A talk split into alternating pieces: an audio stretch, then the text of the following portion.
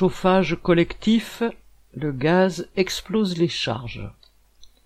Depuis le début de l'année, le nombre de locataires d'HLM s'alarme des hausses des provisions pour charges de chauffage. Le gouvernement affirme être conscient de leurs difficultés, mais il ne fait rien.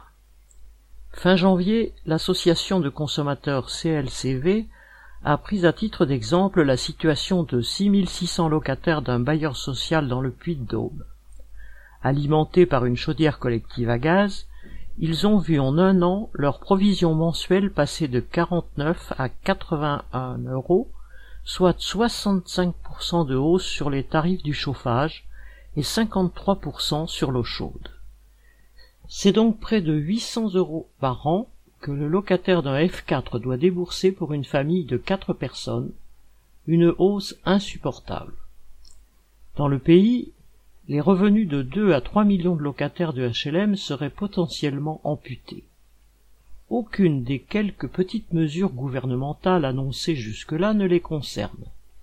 Comme le tarif réglementé du gaz ne s'applique plus aux contrats professionnels ou au chauffage collectif depuis 2016, les mesures prises par le gouvernement en octobre, le bouclier tarifaire, entre guillemets, pour geler provisoirement le prix du gaz, ne s'appliquent pas à leur cas, ni d'ailleurs le bien faible chèque énergie de 100 euros qu'ils n'ont pas touché, n'étant pas directement clients. Les locataires HLM sont donc pleinement exposés à d'importantes augmentations de factures.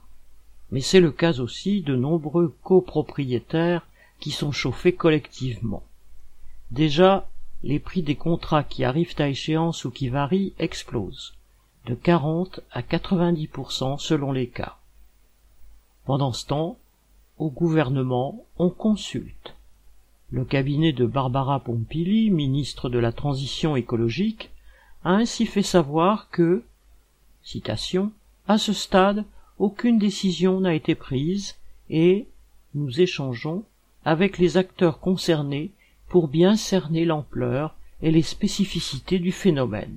Fin citation. Une mobilisation des locataires aiderait sans doute la ministre à cerner plus rapidement le problème. Serge Benham